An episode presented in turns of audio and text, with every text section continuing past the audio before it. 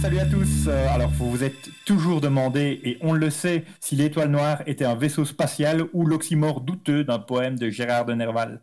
Vous avez toujours voulu savoir quel était le lien de parenté entre Lamartine et Palpatine. Vous trouvez qu'il y a le même parfum d'Orient bon marché et un peu cliché sur Tatooine et dans les poèmes de Victor Hugo. Alors cet épisode est fait pour vous. Aujourd'hui, on s'apprête à commettre un acte irréparable aux yeux de tous les fans de la saga Star Wars. Aujourd'hui, après avoir transformé Zinc de David Van Raybrook en jeu vidéo et Tinta au Congo en film hollywoodien, on se demande s'il est possible de commettre le sacrilège de transformer la saga Star Wars en poème romantique. Quoi? Ouais, ouais, ouais, exactement. En poème romantique. Vous voyez le truc un peu relou qu'on fait en classe de français en quatrième, cinquième? Eh bien, on est parti du principe qu'il y a moyen, il y a vraiment moyen de trouver des parallèles avec Star Wars qui vont vous embaucher un coin. T'as pas l'impression de prendre le truc le plus cool des 50 dernières années de pop culture avec le truc le plus chiant des 200 dernières années? Le truc cool étant évidemment les poèmes romantiques, le truc chiant étant Star Wars, cette espèce de grosse production un peu creuse, un peu vide. Je laisse les élèves juger. À vous de voir. Je laisse les auditeurs euh, choisir leur camp. En tout cas, on vous plante le décor. Imaginez, le siècle avait deux ans. On est il y a bien longtemps dans une galaxie lointaine, très lointaine. Rome remplaçait Sparte et déjà Darth Vador perçait sous Skywalker. C'est l'histoire qu'on va vous raconter aujourd'hui. Avec un Jedi qui toujours confond Maître Yoda et Napoléon. C'est moi. Et un poète maudit dont la crinière rabalienne aurait de quoi rendre jaloux Chewbacca. Salut Craig. Alors, je vais leur donner la parole sous un canevas hyper original du meilleur cours de français que vous ayez jamais eu. On va lister simplement ces huit caractéristiques des poèmes romantiques. Alors, en classe, vous vous endormez. Là, on vous fait le pari que vous allez non seulement vous endormir, mais ne pas vous réveiller, à moins d'être parti dans une galaxie lointaine, je ne sais pas, que n'avait pas de chute, et donc ça tombe à plat et c'est nul. Peu importe. C'est parti pour Star Wars en poème romantique.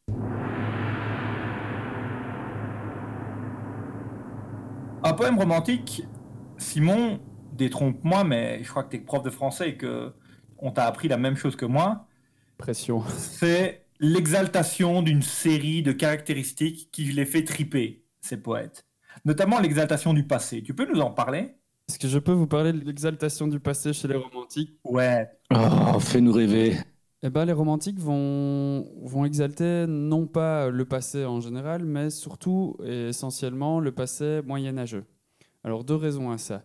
Euh, d'un côté, les romantiques ont toujours essayé de valoriser euh, l'esprit nationaliste.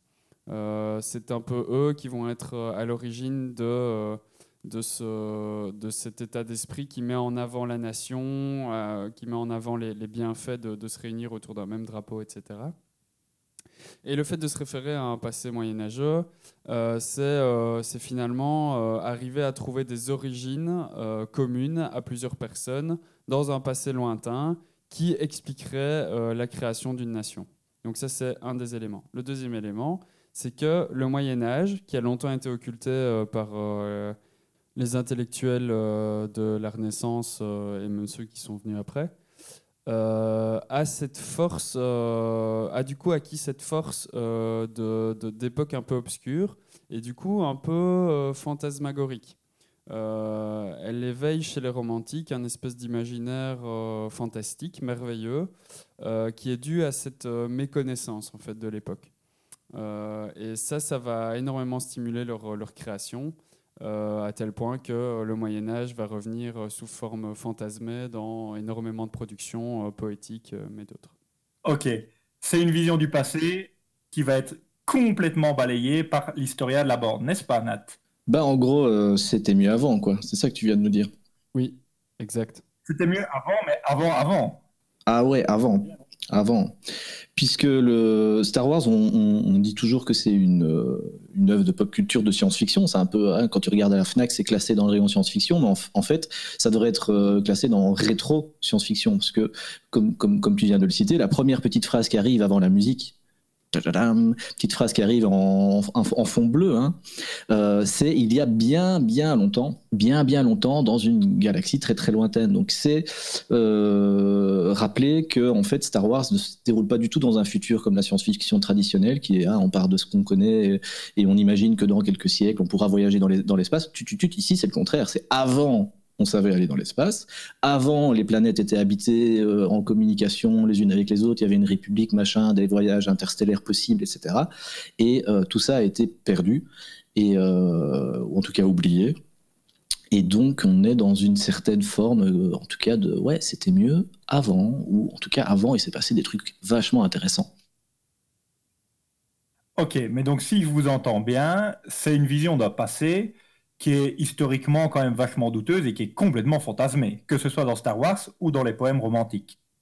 Dans, les deux cas, c'est un, passé qui n'existe pas, parce que bah, c'est très clairement dans, dans, dans euh, George Lucas, c'est une fiction, donc euh, là c'est avoué dès le début, mais euh, finalement le passé des romantiques, il n'existe pas non plus. Hein. je veux dire, le, Moyen Âge tel que se représente George, Lucas, Victor Hugo plutôt pour les romantiques, c'est un Moyen Âge qui n'a jamais existé.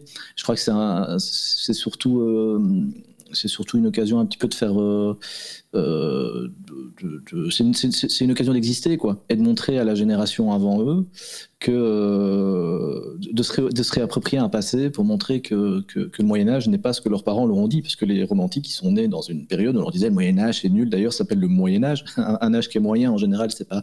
Et donc cette génération-là, elle se dit ben non, nous on va aller rechercher le Moyen Âge, on va vous montrer à quel point c'était cool, il y avait des belles histoires d'amour, il y avait des bossus, il y avait des, danseuses qui tombaient amoureuses euh, des magnifiques histoires d'amour sous les cloches de Notre-Dame de Paris, euh, et, on va réinventer complètement un Moyen Âge qui n'existe pas et qui a jamais existé, euh, exactement comme Georges Lucas euh, invente une, un passé qui n'a jamais existé dans l'espace. Ok, c'est possible de faire ça avec ces périodes qui sont éloignées dans le temps. Mais dans le romantisme, on a aussi l'exaltation de la nature. Et là, la nature, ben, on ne peut pas la fantasmer comme on fantasme le Moyen Âge. C'est quoi cette idée d'exaltation de la nature? Et surtout, comment est-ce que vous allez réussir, et là je suis curieux de vous entendre, à mettre en parallèle une exaltation de la nature française, euh, anglaise, en tout cas une nature européenne, et la nature de Tatooine ou la nature des différentes planètes de l'univers de Star Wars? Il y a un point commun là? Chez les romantiques, la nature va avoir une place euh, prépondérante. Euh, dans leur imaginaire parce qu'en fait elle est un petit peu la, métaphore perpétuelle du déchaînement des, passions et du déchaînement des émotions.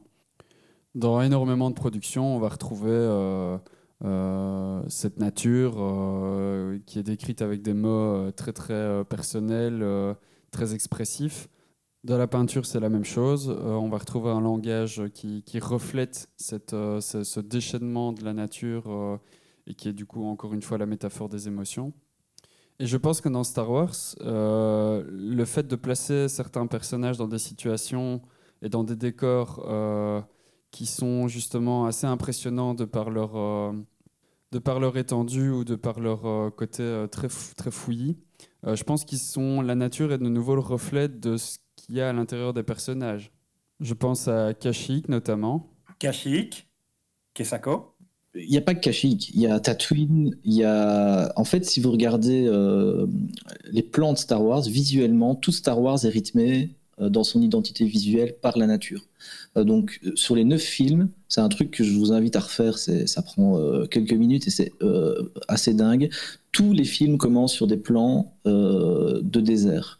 Donc vous avez la première trilogie qui commence avec un Luke qui est dans une planète désertique et qui voit ses parents mourir sous ses yeux. Vous avez le petit Anakin qui est sur sa planète pour la, prélogie, qui bah, connaît plus ou moins la même histoire, qui bricole des, euh, des, espèces de vaisseaux de course là sur sa planète désertique. Euh, et puis vous avez dans la dernière trilogie là dont, euh, dont on a beaucoup parlé, peut-être pour pas, toujours pour des bonnes raisons. c'est le même principe. Rey, elle commence et toute la première aventure, elle se déroule dans une, sur une planète désertique. Et ce que je trouve très assez dingue, donc on commence toujours dans le désert et on finit. Tu parlais de Kashyyyk, mais on, il y a Tatooine pour la prélogie et il y a d'autres planètes pour euh, il y a la planète Uviluk par exemple dans la dernière euh, trilogie. Euh, tous les épisodes sont construits vers des planètes luxuriantes, plutôt biome tropical. Donc vous avez une espèce de progression de l'aventure qui est rythmée finalement par une succession désert, forêt tropicale et si vous regardez bah, toutes les trilogies elles se terminent sur des planètes luxuriantes. Je sais pas comment vous voyez ça, si ça, vous, si, en, termes de poésie ça vous évoque quelque chose. Mais en tout cas, chez Georges Lucas, il y a vraiment une, il y a vraiment ce rythme-là. Il y a vraiment cette idée de correspondance en fait entre l'homme ou la femme dans les nouvelles un peu plus féministes et la nature. Après, dans des, poètes, des poèmes romantiques, c'est quand même très très très souvent l'homme. Ok, on a donc un contexte temporel, un contexte naturel. Euh, vous avez parlé de désert et c'est évidemment hyper facile de rebondir sur une troisième caractéristique romantique, qui est l'exotisme et la vision d'un Orient, je le disais en introduction, un peu bon marché. Il faut clairement se dire que qu'on regarde une peinture de Delacroix ou qu'on lise les orientales de Victor Hugo, euh, c'est quand même un Orient vachement, vachement fantasmé, vachement imaginaire. Ça rejoint un peu ce que vous disiez sur le passé tout à l'heure. Je suis curieux de vous entendre là-dessus. Ben, euh, je vais me répéter, mais à nouveau, il faut regarder les débuts de, trilogie. c'est assez fou à quel point on n'est pas dans un tableau de Delacroix, mais vous regardez la scène des dix premières minutes de l'épisode 4 il y a, la planète sur laquelle Luc est est une planète euh, est une planète orientale caricaturale euh, avec son son ambiance son, son souk euh, avec ses bazars avec c'est assez impressionnant et on, va rechercher ça quand euh, on plante un peu le décor de, euh, de la prélogie et, de l'histoire d'Anakin qui deviendra plus tard Darth Vader. Pareil, on est, on est à nouveau sur une planète orientalisante. Attends, Anakin devient Darth Vader Ah merde et, à la, et en fait, c'est le père de. Non, non, je peux pas. Non, non, ça, tu peux pas. ah, flûte alors. Mais ce que je trouve, en tout cas, euh, peut-être l'occasion quand même de parler un peu d'un truc positif de Star Wars, parce que c'est quand même pas c'est quand même pas une saga qui est euh, facile à aborder au niveau scolaire. Elle n'a pas très bonne presse en termes de construction d'histoire, etc. Mais je trouve qu'il y a un truc qui est assez, assez, euh, euh, assez génial et que moi, en tout cas, j'ai beaucoup de plaisir à voir. C'est le, plaisir que George Lucas prend à faire des décors et à faire des costumes. Et notamment les costumes des orientaux, les costumes. Je parlais d'exotisme oriental, mais il y a aussi évidemment l'exotisme de, de, tout ce qui est extraterrestre dans George Lucas et dans la saga Star Wars, où à chaque fois, vous avez vraiment du temps qui est mis pour voilà, telle race, à tel euh, goût, tel. Euh, il y, a un background euh, assez fouillé à chaque fois qu'on évoque des extraterrestres, on, évoque leur mode de vie, leur culture, etc. Et c'est à la limite le truc le plus intéressant, je trouve, parce que parfois, et notamment la dernière trilogie, bah, l'histoire est franchement pauvre, c'est difficile de comprendre qu'on a envie de regarder trois heures d'une histoire qui est, sur un bout de PQ. Mais par contre, à chaque fois, il y a vraiment un amour du détail qui est derrière du, décor, du costume, et, c'est vrai que et de, l'exotisme, quoi, vraiment. C'est marrant, j'ai vraiment l'impression que tu nous parles du Seigneur, du Seigneur des Anneaux. on n'est pas loin du Seigneur des Anneaux dans le sens où euh, il y, a plein de, y a plein de types de personnages différents. Euh, et quand je dis type, c'est euh, des, des, des, types qui sont liés à, on va dire, une espèce de, de race ce qui provoque en fait un, exotisme euh, qui est omniprésent. Euh, parce qu'à chacune des races est liée euh, bah, toute une série de caractéristiques. et ça n'est jamais un problème. Donc on n'en fait jamais un problème. C'est presque, c'est presque, enfin c'est normal en fait que, différents types de personnages se rencontrent, etc.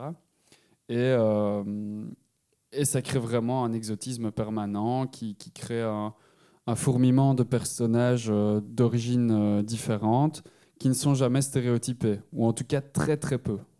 Ouais, c'est rassurant du coup parce que ça veut dire qu'on a quand même en 200 ans un petit peu évolué depuis euh, les orientales de Victor Hugo, qui, pour qui, lui, l'Orient, c'est le fantasme du harem, c'est le, fantasme du souk. et finalement, ces poèmes ne parlent que de ça, de caravane, de harem, de souk. Euh, à côté de ça, il ne se passe pas grand-chose à part euh, les détails croustillants.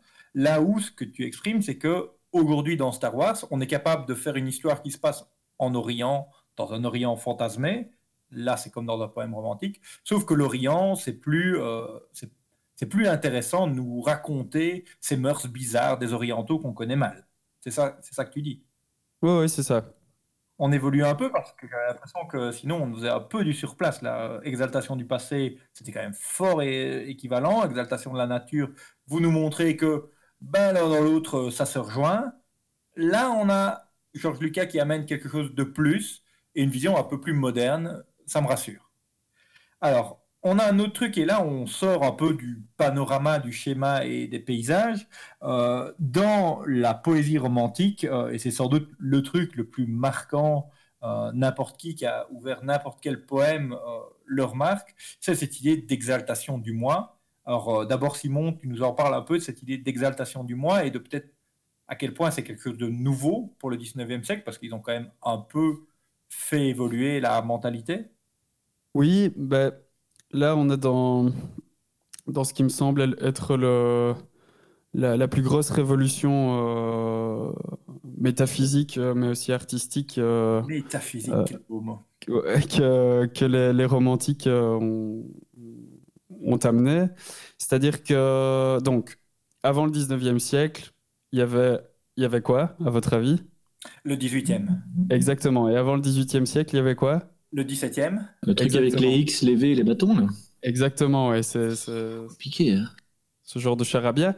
Et donc, au 17e et au 18e, commençons par le 17e, c'était ce qu'on appelle, vite fait, le, le, siècle du classicisme, en tout cas en, au niveau des arts et de la littérature. Une rigueur classique était de mise, et qu'est-ce que c'était la rigueur classique? C'était le fait de respecter certaines règles de, bah, d'écriture euh, et surtout certaines règles concernant les thèmes euh, sur lesquels on pouvait écrire. Après ça est arrivé le 18e siècle, je, le fais vite, hein, mais après ça est, arrivé le 18e siècle où là c'était le règne de la raison. C'était le règne de la raison, c'était le, siècle des Lumières. Euh, on était obligé d'être assidu quand on était auteur, créateur, etc., de, de, respecter ce qu'on appelait la raison, donc une espèce de, rigueur intellectuelle. Euh, contre, ces deux siècles de, rigueur et de rigidité, le, 19e et les romantiques ont voulu créer quelque chose de nouveau et combattre ça en fait. Euh, quel était le meilleur moyen pour le combattre? C'était euh, de, revenir aux émotions et à ce qui fait finalement le, selon eux, le, propre de l'être humain, c'est-à-dire euh, revenir aux sentiments, revenir à l'expression des sentiments, revenir à l'expression des émotions. Donc l'exaltation du moi, c'est un peu leur cheval de bataille. C'est ce qui va leur permettre de, réagir au passé, enfin au passé le plus, le plus proche, et de créer quelque chose de nouveau. Donc en gros, euh, on arrête d'écrire des gros bouquins chiants et on fait des stories sur Instagram. C'est ça l'idée. C'est ça, oui. En quelque sorte, c'est ça. C'est laisser tomber l'intellectualisme euh, qu'ils estimaient être euh, trop présent et surtout un peu, euh, un peu gerbant, et revenir justement à l'expression de soi, et, enfin revenir. plutôt, enfin, je ne sais pas si c'est revenir. En tout cas, il, voulait proposer une nouvelle manière de s'exprimer qui est plutôt liée à l'expression des émotions et des sentiments. C'est super intellectuel, non, comme démarche? C'est étonnant de, se dire euh, on est contre l'intellectualisme qui prévaut et en fait avoir une démarche finalement encore plus intellectualiste en, se mettant en scène. quoi. Donc, si je t'entends bien, après ces deux siècles de rigueur, euh, on va se dire je me mets moins en scène euh, et effectivement, c'est peut-être pas aussi spontané que ce qu'on pourrait imaginer. Il y a quelque chose de très travaillé, de la posture en fait, de la mise en scène. Nat, Star Wars, il y a de la posture, il y a de la mise en scène, il y a du héros euh, torturé. Il y a surtout des héros. Et euh, le héros, c'est celui qui se distingue des autres. Et en fait, les trois trilogies euh, racontent l'histoire de, la naissance de, héros, donc du passage de, de, vous et moi, de la, personne normale, vers. ça prend toujours trois films, c'est un peu longué, mais vers le stade de héros. et c'est une. Je, trouve que c'est. Enfin euh, une, manière très, euh, très américaine de voir les choses. Attends, alors du coup, explique-nous, et on va peut-être partir dans un truc de prof de français, mais... Non, non, je suis là. Non, ça sera plus intéressant. C'est quoi un héros? Un héros, c'est quoi? Le héros, c'est euh, les mecs de, de, Il y a un mec qui s'appelle Homer, il a fait des trucs il y a longtemps. Je crois que tu forces tes élèves à le lire. Il n'était pas romancier. Ouais, mais, mais, c'est peut-être le meilleur moyen de comprendre ce qu'est un héros. C'est vraiment celui qui se distingue des autres. Alors ça peut être par sa force, ça peut être par son courage, ça peut être par euh, quelque chose qui lui a été donné euh, à sa naissance, comme un, don d'un dieu par exemple. Mais c'est vraiment celui dont l'ego, euh, grâce à lui et à ses actions ou grâce à un apport extérieur, va se détacher de la masse et se distinguer de, tous les autres. Et le Star Wars est vraiment les, les trois Star Wars, parce que tu as un héros classique avec Luke Skywalker, donc la première trilogie, Hein, un, pauvre orphelin qui devient le, Jedi le plus badass de la galaxie. Tu as un anti-héros avec la seconde euh, trilogie, hein, la prélogie qui raconte comment euh, bah, un garçon euh, avec ses problèmes va devenir le plus méchant de la galaxie, lui. Et puis vous avez, vous parliez tout à l'heure du fait qu'il y avait une évolution. Il y a une évolution au sein de Star Wars aussi, puisque en tant que, enfin, l'écriture a évolué et la dernière trilogie raconte l'émergence d'une héroïne. Je trouve que ça, c'est intéressant de le rappeler aussi, euh, même si ça, a déjà été dit. Et en vous écoutant, je me demande, euh, parce que c'est particulièrement quand même, euh, on sait que les Américains, ils aiment les héros. Je veux dire, c'est premier degré en américain, Star Wars. Nous, on voit ça un petit peu comme des Européens. Eux, ils, y croient dur comme fer à cette possibilité du héros. Est-ce que les Américains sont romantiques en fait? Est-ce que Donald Trump est essentiellement romantique? C'est une super bonne question ça me fait cogiter depuis tout à l'heure, j'ose pas vous la poser, mais je me dis si. En tout cas, ça rend... si c'était le cas, ça le rendrait quand même un peu touchant. C'est dingue, quoi, en fait. Ces gars-là sont des grands romantiques. On est en train de faire une réhabilitation complète. Ce, podcast vient de se suicider. Euh, politiquement, on est mort. Mais euh, on, est quand même en train de. Enfin, on est en train de réhabiliter tout ça, quoi. Les rednecks. Bah, en tout cas, euh, parce que je sais pas si Donald Trump est romantique. je dirais que George Bush l'était, en tout cas. Lui, c'était très clair. George Bush, il voulait faire un Star Wars dans la réalité. Oui, oui, il avait un projet Star Wars. Hein. Et il a fait Irak euh, à la place de Tatooine. Mais euh, là, avec euh, George Bush, on, tenait quelque chose de purement romantique. Et je pense qu'effectivement, il y a beaucoup de GIs qui se prennent pour des Jedi. D'ailleurs, proximité des sons en hasard, je ne crois pas. mais est-ce qu'il n'y a quand même pas chez Trump une bonne dose, ouais, ma lecture est primaire, mais de stupidité qui rendrait, en termes littéraires, ça complètement nul. Enfin, oui, il faut quand même, dans un poème romantique ou dans, un, dans une saga, que le personnage principal, on comprenne un peu quelles sont ses valeurs, quelles sont ses motivations. Il n'y a pas ça chez Trump, mais il y a ça chez beaucoup d'Américains. Il y a quand même une différence, c'est que Autant les, romantiques euh, avaient cette tendance à s'exalter de leurs émotions, de leurs sentiments, etc. de la même manière, Donald Trump a tendance à, à le faire aussi, mais il, le faisait avec un langage qui était quand même tout autre et qui, est, qui ils avaient une tendance à utiliser des mots qui exprimaient des choses. La forme, la forme, la forme. On n'a pas encore parlé de la forme. On n'a pas encore parlé de la forme.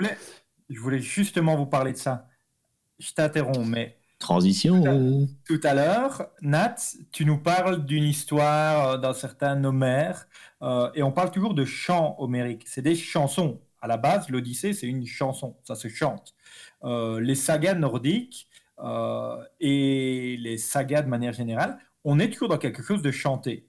On fait un podcast ici sur les, les poèmes romantiques et pas sur les, roman romantique, même si on pourrait le faire euh, par ailleurs. Qu'est-ce que c'est la spécificité justement chantée, musicale, poétique? Enfin, Qu'est-ce que vous mettez là-dedans derrière cette question de la forme en fait?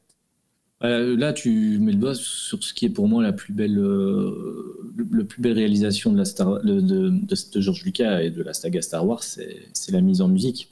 Vous enlevez le générique de début il reste plus grand chose à Star Wars. Vous enlevez la marche impériale quand Dark Vador arrive dans l'épisode euh, L'Empire contre-attaque. Et Dark Vador, il a, on voit que c'est juste un costume un peu tout moche, quoi. Il y a vraiment une dimension épique euh, qui est donnée par euh, bah, le compositeur qui est John Williams, qui a travaillé, parce que maintenant c'est devenu une espèce de star, mais il faut imaginer qu'à la fin des années 70, John Williams, c'est un petit compositeur, euh, euh, je ne vais pas dire inconnu, hein, on n'en est pas là, mais c'est pas du tout euh, la personne qu'il est devenu aujourd'hui. Et le, coup de génie, ça a vraiment été de se dire, chacun de mes films va avoir, être effectivement construit comme une chanson, et donc la musique ne doit pas y avoir une place prépondérante, mais c'est carrément la musique qui en donne finalement le rythme, et c'est la, c'est la, musique qui raconte l'histoire plus que, encore plus que les images, encore plus que les dialogues, plus que le jeu d'acteur finalement. Tu es en train de me dire que Star Wars, c'est un opéra, en fait. C'est un opéra, ouais. À la Wagner. À la Wagner? Creusez, creusez ça, creusez ça, travaillez ça. La musique de John Williams pour Star Wars, et je suis pas, euh, je, je, vais pas, j'invente pas quelque chose, j'invente pas un rapprochement, ça c'est déjà, euh, euh et c'est d'ailleurs un processus qu'il utilise pour beaucoup de ses créations pour le cinéma. C'est le, le, principe de Wagner qui est le principe du leitmotiv. C'est le thème de, de Dark Vador de, de tout à l'heure, quoi, le leitmotiv. Le leitmotiv chez, chez Wagner, c'est euh, euh, euh, c'est en fait déterminer un thème qui va être propre à un personnage. La trompette de Siegfried. Voilà, c'est ça. Et, et, dans Pierre et le Loup aussi. c'est dans Pierre et le Loup qu'il y, y, a des leitmotifs. Moins Wagner quand même, Pierre et le Loup. Ouais, moins, moins Wagner. Mais c'est un principe que John Williams va, va réutiliser, qu'il va appliquer à presque que tous les personnages principaux de Star Wars. Euh, euh, il y a le thème de Dark Vador, la marche impériale, il y a le thème de Skywalker. Euh, la princesse Leia qui est un des plus beaux. La princesse Leia qui est un des plus beaux.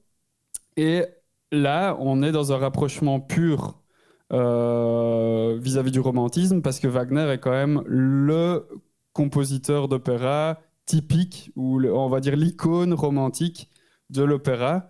Il y en a d'autres. Hein. Euh, il, y a, Weber, il y a, euh, si je me souviens bien, et si je me trompe pas, Rossini, etc. Euh, mais voilà, donc là, le rapprochement entre la musique de Star Wars et, et le romantisme, ben, voilà, il est, il est quasi inévitable et il est presque, presque pur. C'est beau ce que tu dis. Nat, tu as un truc à rajouter? Bah, Ne fût-ce qu'au niveau de la structure, Wagner, il, pense en en tétralogie. Lui, on n'est pas dans, trois, mais lui, son, chef-d'œuvre, c'est euh, pensé sur quatre, euh, euh, quatre opéras qui sont interconnectés et qui, euh, sont tirés de la, de la légende allemande, pseudo-légende nordique.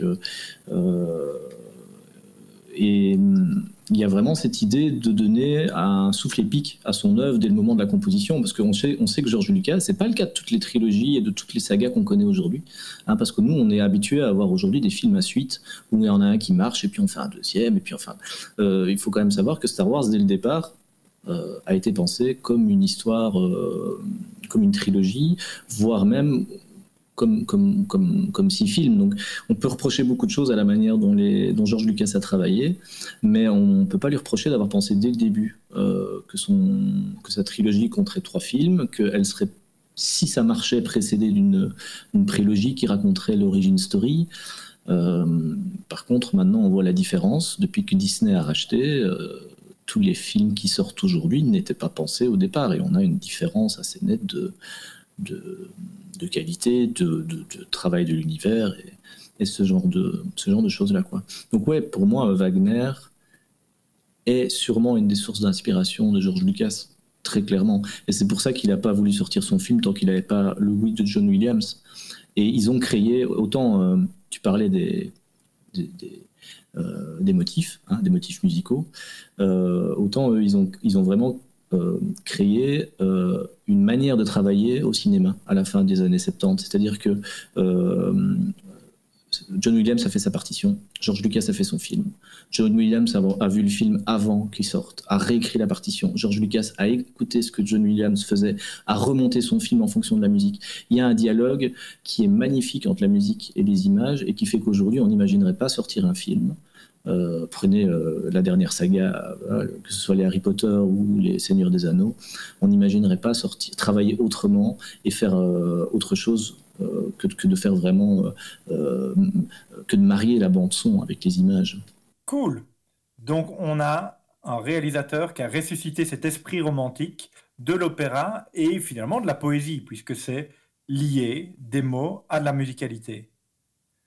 Je reste, enfin, je deviens de plus en plus convaincu en fait en vous attendant que Star Wars est bien effectivement un poème romantique. Euh, il y a un truc, j'ai l'impression que là, on est en train de partir dans euh, ce côté saga, grand héros, euh, action héroïque, prouesse, et on part dans quelque chose de très grandiose, grandiloquent. la poésie romantique, c'est aussi de l'ordre de l'intime, les sentiments, quelque chose de beaucoup plus fragile, beaucoup plus subtil. Non? Qu'est-ce que tu en dis, Simon? Euh, oui, tout à fait. Bah, c'est ce que je disais tout à l'heure. Hein, c'est l'exaltation du sentiment. On parlait de l'exaltation du moi. Bah, voilà, les émotions sont, primordiales. Euh, s'exprimer par ces émotions devient primordial pour les romantiques. Euh, et je pense que je pense qu'en effet, dans, Star Wars, bah, c'est un, peu le propre de, chacun des personnages, et notamment des, Jedi qui, sont les, héros. Euh, de Skywalker, par exemple, c'est tout. C'est ça qui est mis en avant en permanence. C'est ce travail de, des sentiments. Quelqu'un. Enfin, il y a, les sites qui vont essayer de le manipuler, l'empereur Darvador qui, va, qui vont essayer de le manipuler. Lui, il va être en en permanence, il va questionner en permanence ses sentiments, ses émotions pour euh, choisir quelle voie il va emprunter. Donc, euh, donc là, euh, je, laisserai Nat peut-être rajouter des choses là-dessus, mais je pense que là aussi, on, rejoint, on rejoint ce principe romantique d'exaltation des sentiments, des émotions, de par la création de ces personnages ambigus qui sont en permanence recherche euh, d'eux-mêmes, en permanence recherche de, de, ce qu'ils doivent suivre comme voie, de, de ce qu'ils doivent suivre comme voie idéale d'ailleurs. Ils sont pas hyper bien dans leur peau, non? Ils sont pas hyper bien dans leur peau. D'ailleurs, euh, Luke Skywalker et, et, Rey dans la nouvelle trilogie sont, et Anakin aussi, en fait, sont des personnages qui, à la base, sont des enfants. Euh, qui ont évolué dans des, dans des milieux assez hostiles et qui, qui se sont qui ne se sont pas formés, euh, qui n'ont pas été éduqués dans les meilleures conditions, si on peut dire. Ils ont dû être livrés à eux-mêmes, etc. Ils se sont élevés, c'est des Américains, quoi. Exactement. C'est le self-made man ou la self-made woman, en fait, c'est ça l'idée. Carrément, c'est carrément ça. Mais quand même avec un rapport euh, aux parents euh, qui dit quelque chose d'eux. Et ça peut faire déjà la transition sur le point suivant, qui est le mal du siècle, caractéristique des romantiques il y a en même temps ce côté euh, moi, moi, moi, moi, je, comme tu fais moi-même, euh, et si vous saviez à quel point je suis mal à l'intérieur de moi. Et quand même, euh, il y a un rapport au père ou un rapport à la mère. à mon avis, Freud aurait eu des trucs à dire. Et à vous entendre parler, j'ai l'impression que dans Star Wars, on est dans le même schéma, non, Nat? Oui, on dit souvent que c'est le complexe de l'Oedipe, Star Wars. C'est littéralement pour ça que que George Lucas l'a écrit, c'est pour ça qu'il l'a mis en scène. Et le fameux. Faut reconnaître que c'est un des, meilleurs euh, euh, de, l'histoire du cinéma, puisque quand c'est arrivé euh, ce moment où, Dark Vador regarde Luke et lui dit Je suis ton père, vraiment, les, spectateurs dans la salle ont tous été pris de court.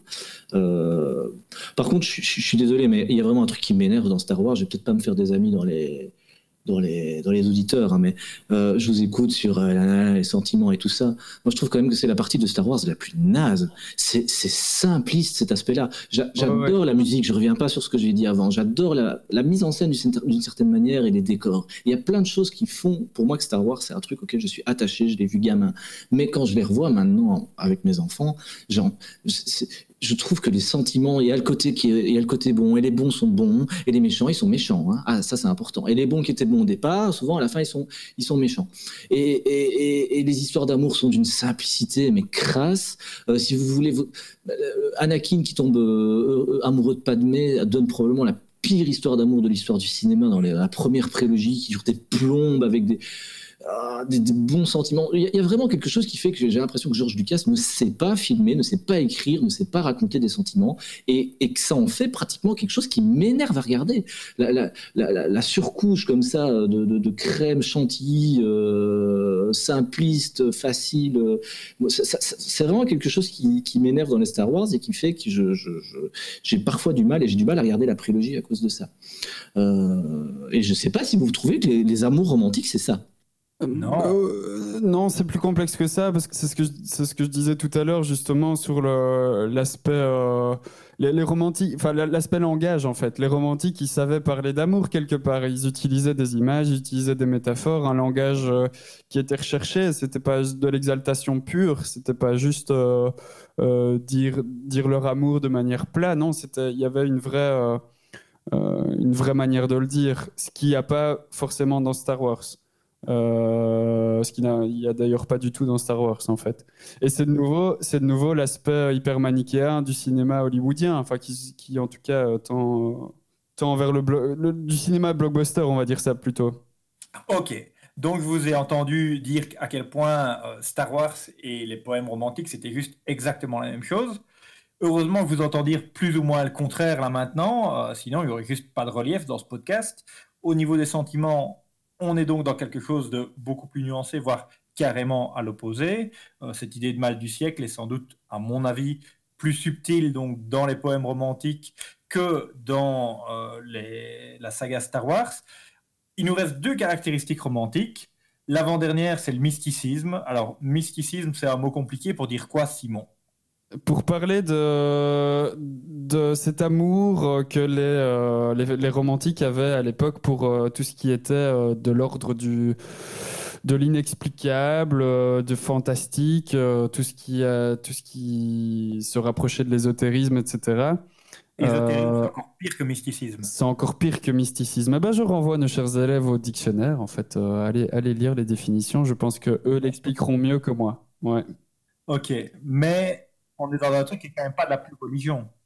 Non, euh, non, c'est plutôt. Enfin, quoique si, les romantiques, euh, justement, enfin, certains romantiques voulaient revenir à, à, à une religion euh, et justement plaidaient pour le- le- un retour à, à la croyance en, en- au Dieu chrétien, quoi. Bah, non, mais du coup, en t'entendant, j'ai envie de savoir s'il y a des gospels dans Star Wars. Euh, Est-ce que il y a du chrétien dans Star Wars? Ouais, t'as parlé des gentils et des méchants, Nat. Du chrétien, je sais pas, parce que c'est difficile de, de, de- de déblayer le goubli-boulga là, de, de George Lucas, mais c'est totalement mystique Star Wars. C'est, Du pastafarisme, alors. Je sais pas ce que c'est comme religion, mais vous avez la force partout, euh, qui dirige le monde. Vous avez des espèces de dingues mystiques, complètement fous furieux avec des épées qui ont le droit de manipuler la force. En même temps, ils n'ont pas tout à fait le droit, parce que c'est quand même la police qui empêche les gens de manipuler la force. Mais eux peuvent le faire, hein, mais seulement s'ils le font pour le bien. Et puis, et puis, si la force est mal utilisée, eh ben, euh, euh, elle donne plus de force. Donc, donc les gentils doivent toujours être inquiets que cette force soit prise par des méchants qui, s'ils deviennent méchants, sont plus forts grâce à cette force. A un, machin mystique qui fait que beaucoup de gens ont lu Star Wars comme euh, effectivement un manifeste religieux.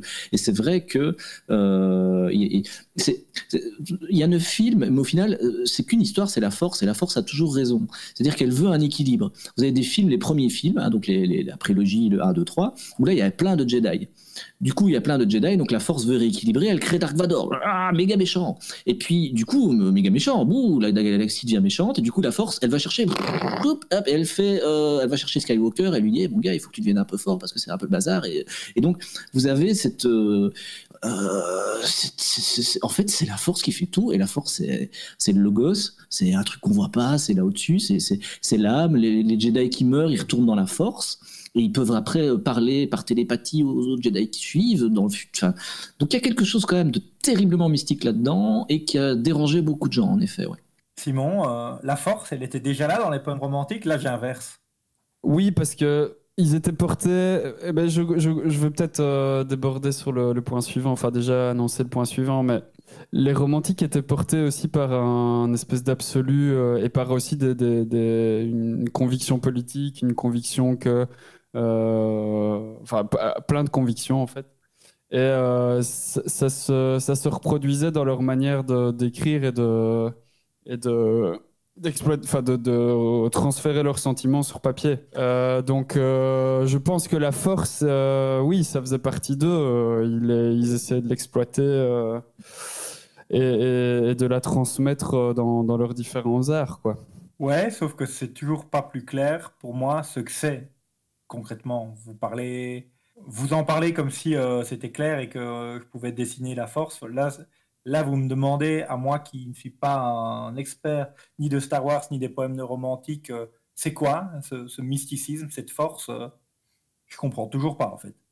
Vous n'avez pas une image pour euh, un truc pour que je comprenne la force? Le logos des stoïciens, ça ne te va pas, non?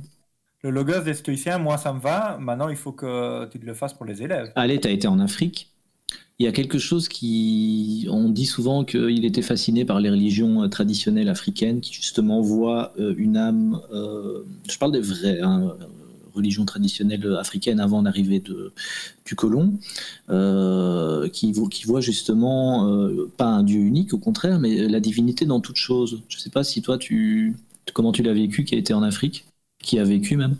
Ouais, après, euh, j'ai vécu en Afrique euh, longtemps après l'arrivée des premiers colons blancs euh, qui sont venus balancer beaucoup, beaucoup de religions chrétiennes là-dedans. Et il y a eu un espèce de métissage et, c'est normal. Et quelque part, de toute façon, j'ai pas envie de dire que c'est tant mieux ou que c'est tant pire. En tout cas, c'est comme ça. aujourd'hui, l'Afrique contemporaine, s'il reste culturellement une imprégnation de certains, euh, comment, un certain animisme. On est quand même dans un continent extrêmement chrétien.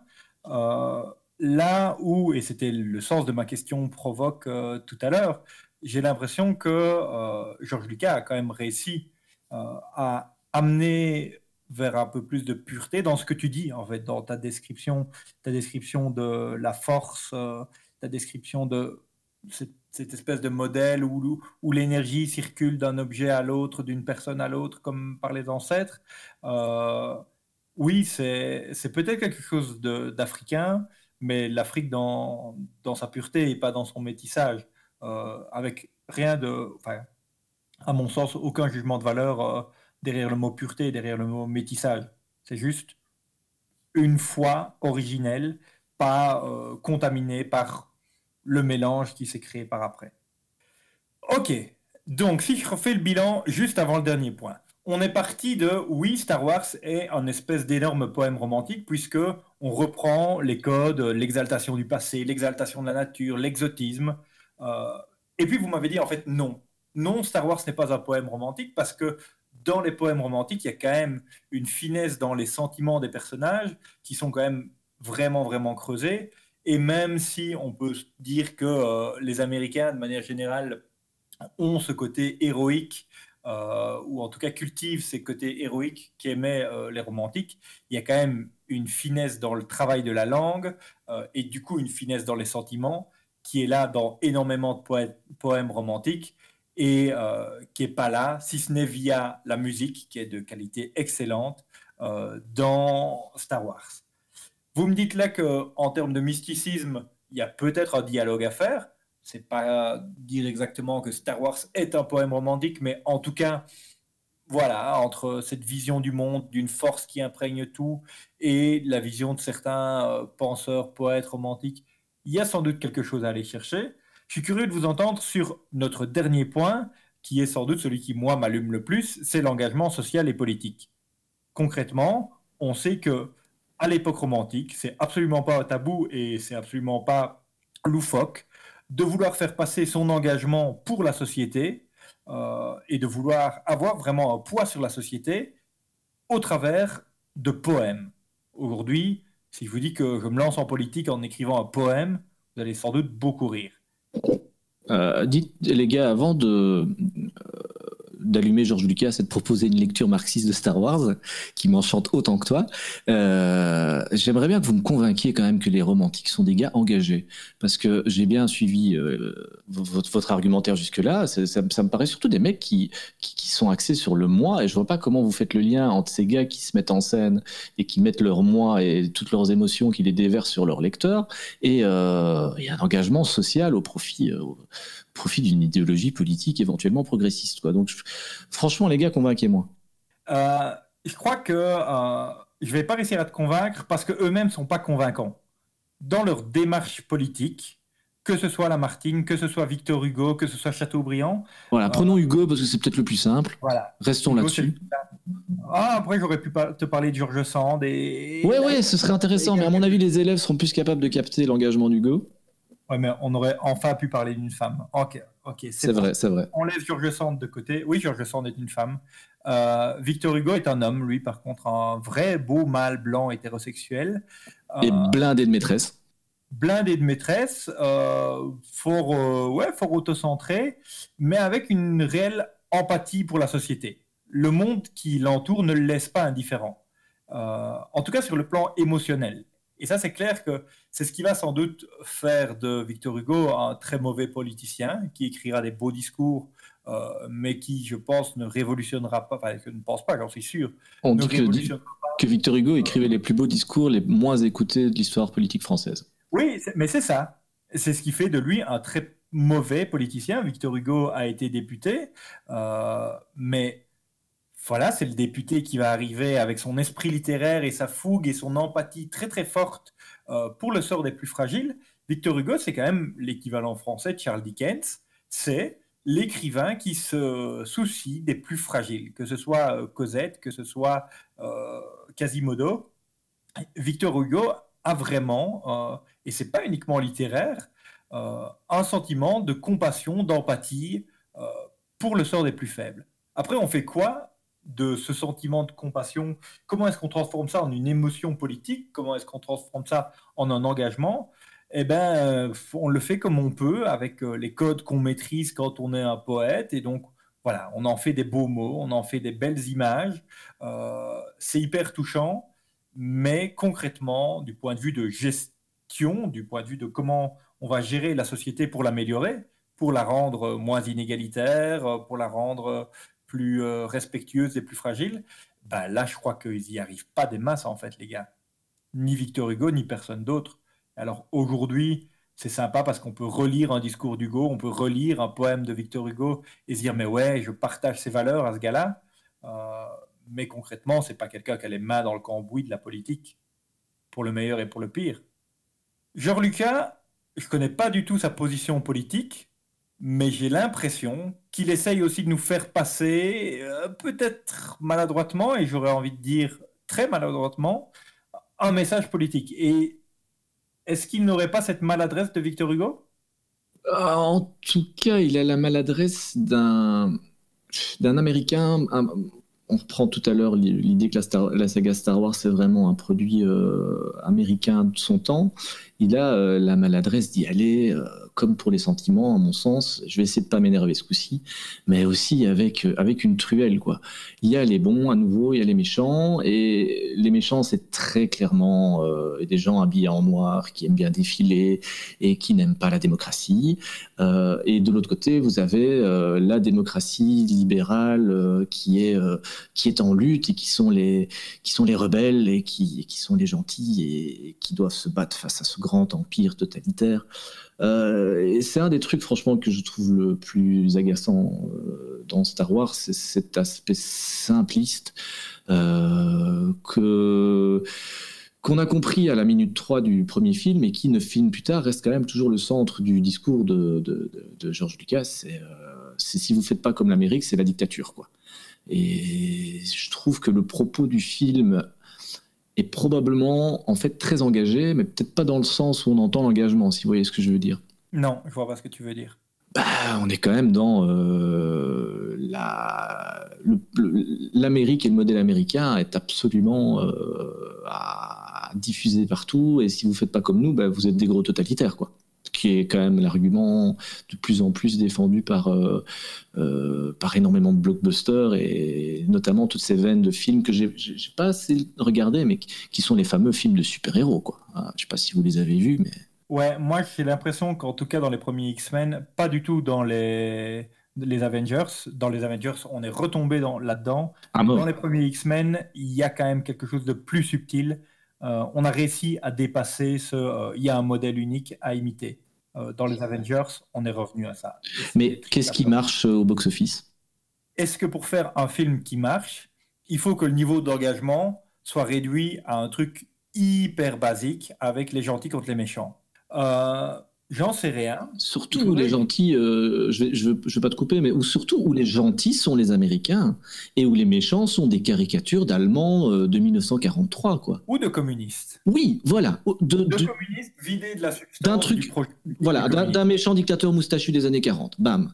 Là où il y a quelque chose peut-être à aller chercher, euh, qui est un tout, tout, tout petit peu, je te promets pas la lune, hein, mais un tout petit peu plus subtil que ce côté modèle euh, de la démocratie libérale américaine contre l'autre euh, dictateur moustachu, c'est qu'il euh, y a un potentiel, je dis bien un potentiel, et je ne dis pas qu'il est exploité, oui j'ai du sens du teasing, mais d'amour de, la liberté qui potentiellement peut développer l'idée que, ben oui, il y a des sociétés qui peuvent être plurielles, et du coup il y a des modèles qui peuvent être pluriels.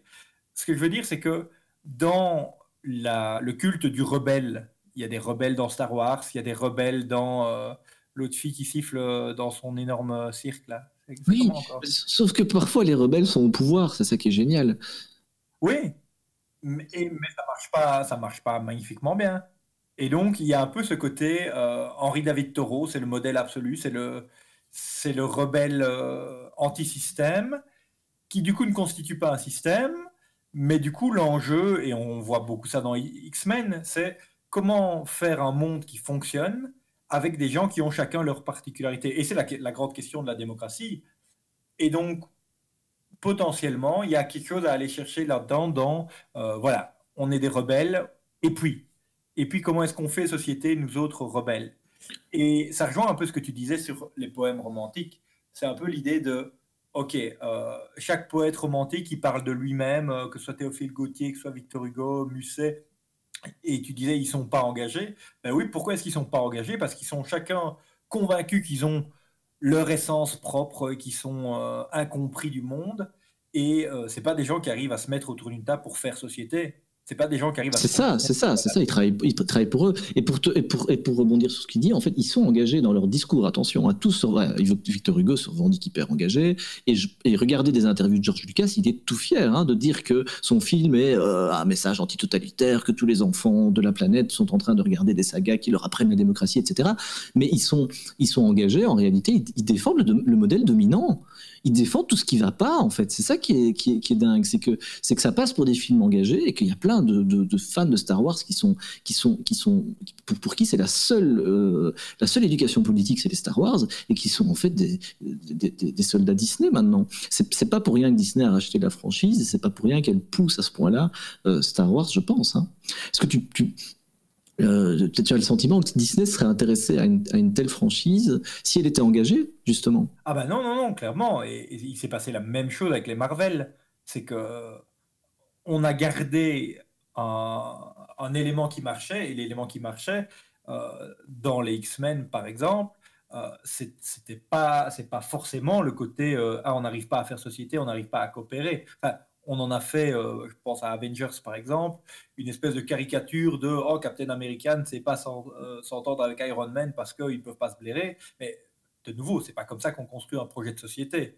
Euh, d'ailleurs, le modèle absolu, c'est toujours de ah oui, mais en fait il y a quelqu'un qui a un gros méchant et on va finir par coopérer juste parce qu'il y a un gros méchant et que c'est facile de se retrouver ensemble et d'oublier nos différences pour aller casser la gueule du gros méchant. Et donc Ouais, là-dessus, je te rejoins tout à fait dans le fait qu'il n'y a rien de politique dans la complexité du fonctionnement d'une démocratie politique. Euh, mais voilà, il y a un potentiel qui est là.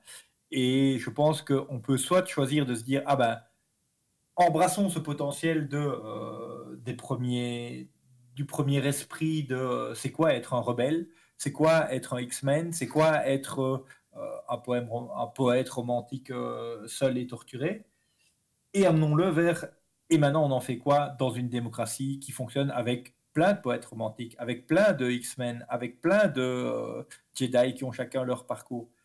Et cette histoire-là, elle n'a pas encore été écrite. L'histoire de simplement les Jedi qui se disent bon bah maintenant il faut vraiment qu'on qu'on mette nos différences de côté. Enfin non, pas qu'on mette nos différences de côté, qu'on prenne nos différences comme on est et qu'on construise une société. Euh, cette histoire-là, elle est elle n'est pas écrite parce qu'il y a toujours les gros méchants qui reviennent et on s'en prend aux gros méchants et du coup c'est facile. Et euh, comme tu disais tout à l'heure, on renvoie un peu une grosse dose de méchanceté euh, pour relancer trois, trois, nouveaux films où ça va de nouveau être les gentils contre les méchants.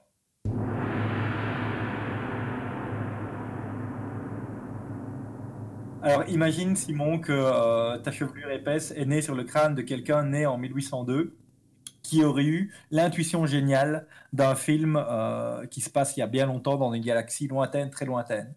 Est-ce que toi, poète romantique, tu peux écrire le poème de ta vie avec cette intuition d'histoire de, guerre des étoiles? Je pense que Star Wars a en effet tous les ingrédients du, poème romantique, en tout cas tous les ingrédients fondamentaux. Euh, est-ce que si j'étais né au 19e siècle, j'aurais envie d'écrire Star Wars? Eh ben, je pense que je peux euh, Ouais, je, je, pourrais créer Star Wars. Je pourrais en tout cas faire un opéra. Ouais, je, je pense que je peux concrètement faire un opéra euh, euh, à la Star Wars. Parce qu'en fait, oh, c'est vrai qu'on n'en a pas parlé, mais euh, ce type de film, on appelle ça un space opéra quand même, dans, le, dans le jargon cinématographique. Ouais, c'est vrai qu'on l'a expliqué de manière très intello avec Wagner. ouais, c'est ça, mais on appelle ça un space opéra. Oh merde, on l'apprend à la minute 43 du podcast. oh putain je crois que là, il y a, une... ça a du sens. Euh, on n'appelle pas comme ça pour rien. Donc, euh, oui, complètement. Et je pense même que euh, sous drogue au 19e siècle, j'aurais pu fantasmer une histoire de cette envergure-là. Nat, toi qui as été quand même un peu déçu par certains aspects de Star Wars, qui sont justement les aspects les plus riches des romantiques, tu te dis que si un romantique reprend la main, et mettons qu'on fait l'exercice inverse, un romantique est arrivé au 21e siècle, il va nous refaire un Star Wars meilleur, avec des meilleurs sentiments, des personnages un peu plus riches, et peut-être voire même un peu de politique de meilleure qualité? À mon avis, euh, on y gagnerait niveau de la forme parce que c'est vrai que Star Wars gagnerait peut-être à être écrit par un, romantique qui, pèse chacun de ses mots et qui, euh, fait des répliques un petit peu plus euh, fines que la manière dont, Star Wars est écrit. Euh, j'aurais l'impression finalement qu'on aurait une œuvre qui ressemblerait assez bien, avec ses avantages, donc probablement le côté épique, le côté d'une saga pleine, de sentiments, dans laquelle bah, quand même il faut avouer qu'on se laisse aller, hein, parce que Star Wars a les défauts qu'il a, mais c'est vraiment quelque chose dans lequel on, s'abandonne une fois qu'on est rentré dedans, euh, et, qui, de l'autre côté, garderait probablement ses défauts aussi. À mon avis, ça n'en ferait pas un propos euh, politique beaucoup plus progressiste, certainement pas. Je serais curieux de voir d'ailleurs euh, comment un romantique jouerait, gérerait la question des genres aujourd'hui, parce que ça c'est quelque chose que je disais tout à l'heure, mais vraiment que je reconnais à la dernière trilogie, c'est d'avoir enfin osé une héroïne. Euh, moi, j'ai un petit garçon et une petite fille, et rien que pour ça, ça me donne envie de montrer Star Wars à, mes enfants pour que euh, ils se rendent compte qu'on peut faire des héroïnes qui ont, qui ont une histoire qui se développe sur trois films. Euh, à mon avis, à mon avis, on aurait probablement un produit fort semblable finalement. Ben, écoutez, je pense que c'est un beau, une belle manière de conclure Star Wars en tant que poème romantique après Zin qui est au Congo. Dites-moi, ce sera quoi l'étape suivante? Bah, il va falloir qu'on tire au sort, les copains. Hein. allons-y, tirons au sort. Que nous dit le sort? Vers, le, vers quoi le sort nous envoie-t-il? Euh, Alors, je vous rappelle euh, le principe du tirage au sort. C'est que nous avons une liste euh, de produits culturels que vous pouvez d'ailleurs nous envoyer en envoyant un petit mail à son euh. Simon, c'est bien l'adresse mail sur laquelle on peut envoyer? Exactement, son avec S. Son avec S, hein, donc pour les élèves de 5e, vous connaissez l'adresse, vous y avez déjà envoyé vos sons, c'est la même. Euh, puis s'il y a d'autres élèves ou d'autres personnes qui nous écoutent, évidemment, euh, vous n'hésitez pas. Donc vous nous faites vos propositions de d'œuvres culturelles, mais vous pouvez aussi nous envoyer des propositions de détournement. Euh, puisqu'on va tirer au sort l'œuvre culturelle, mais c'est là que ça devient épicé, on va aussi tirer au sort la manière dont on va devoir la détourner. Ok, vous avez la liste sous les yeux, parce que moi je ne l'ai pas, je vais lancer le dé. Ouais. Alors, je commence par lancer le dé pour... Le numéro 20 correspond à l'œuvre suivante, Le Seigneur des Anneaux. Yeah. Ok. Ok, le Seigneur des Anneaux. Euh, maintenant, on va tirer le détournement. Et le Seigneur des Anneaux sera détourné en 21 Un one-woman show. en stand-up par une nana. Excellent. Excellent. En plus, c'est franchement une. C'est franchement. Ah, c'est un one-woman show ou un one-man show? Les deux, c'était, on pouvait choisir. Écriture inclusive. Voilà, c'est ça. Ah, d'accord, ok. Parce que c'est une-. C'est une saga qui aurait besoin, qui, qui aurait besoin d'être un peu euh, déblayée au niveau de la question des genres. hein, on est d'accord. Complètement. De- Ouais, donc moi je propose qu'on se l'impose directement. euh, Ouais, ouais, balance ton porc avec le Seigneur des Anneaux. On est d'accord. Balance ton Seigneur des Anneaux. ba- balance la sexualité de Legolas. euh. Mais c'est justement le seul personnage qui amène un peu une tension où les hommes peuvent aussi être euh, autre chose que des, Que des hommes. des aragorns poilus et que, des, que des hommes poilus et, et en rut. Exactement. Bon, ça, Ça va, et ça va être drôle, les gars. ça n'annonce que du bon, tout ça. Ben voilà, euh, ben merci aux auditeurs de nous suivre. On... Et puis envoyez-nous vos suggestions, hein, n'hésitez pas par mail. On attend vos suggestions avec impatience. D'ici là, portez-vous bien. Bon confinement. Hein. Euh, on- Ouais, à, à tout le monde. Et on se voit la fois prochaine. Enfin, on s'écoute. Ou on s'entend. Ou... On se Enfin, bon, bref, on fait tout sauf se voir, quoi. En tout cas, vous, vous nous entendez. Ciao, Bonne ciao. semaine, à la prochaine tout le monde. À la fois prochaine. Casse-toi Craig, casse-toi Craig.